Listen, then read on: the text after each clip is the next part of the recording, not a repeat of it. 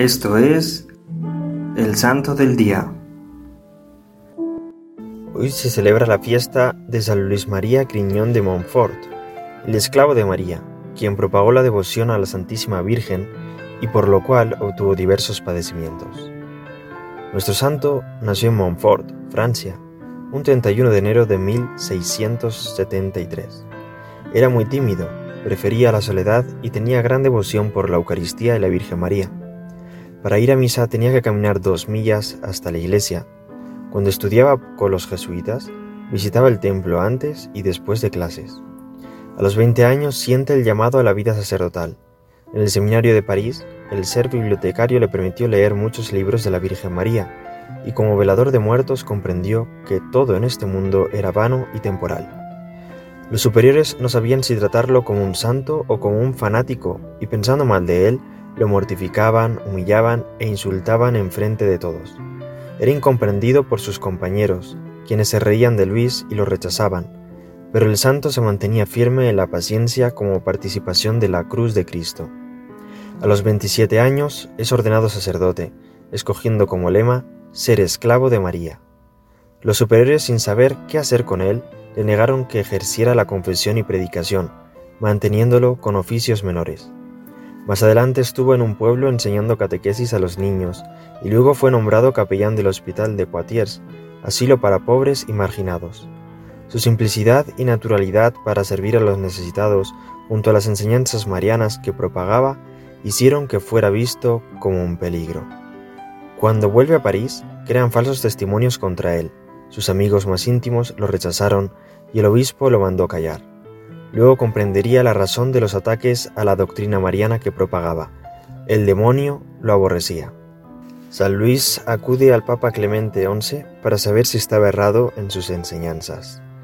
Para ello, a pie de limosna se fue hasta Roma, pidiendo a Dios la eficacia de la palabra, y la obtuvo de tal manera que al oír sus sermones se convertían hasta los más endurecidos pecadores. Una vez llegado a Roma, lo recibió el sumo pontífice muy amablemente y le concedió el título de misionero apostólico, con permiso de predicar por todas partes. De esta manera realizó cientos de misiones y retiros que se caracterizaron por el rezo del Santo Rosario, procesiones y cánticos a la Virgen, animando a retornar a los sacramentos.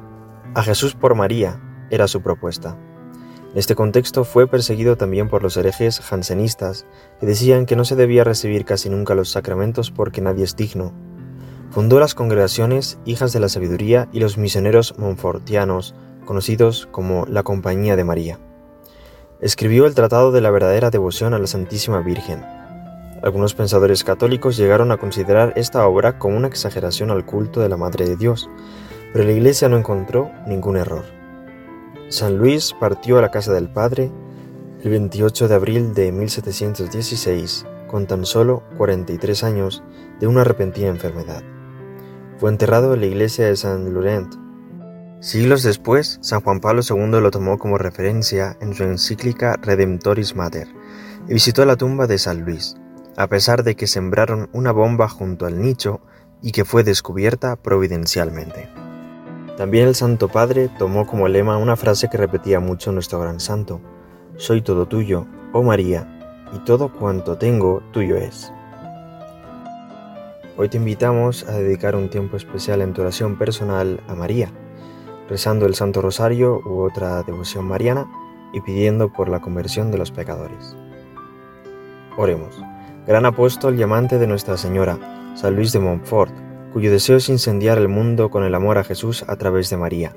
Te pedimos nos obtengas una devoción a María que sea perseverante y perfecta, y a participar de la fe, esperanza y caridad de María, y recibir el favor que te pedimos nos alcances por Jesucristo nuestro Señor. Amén. Servidores Amoris Christi, Movimiento Amoris Mater, haz todo con amor.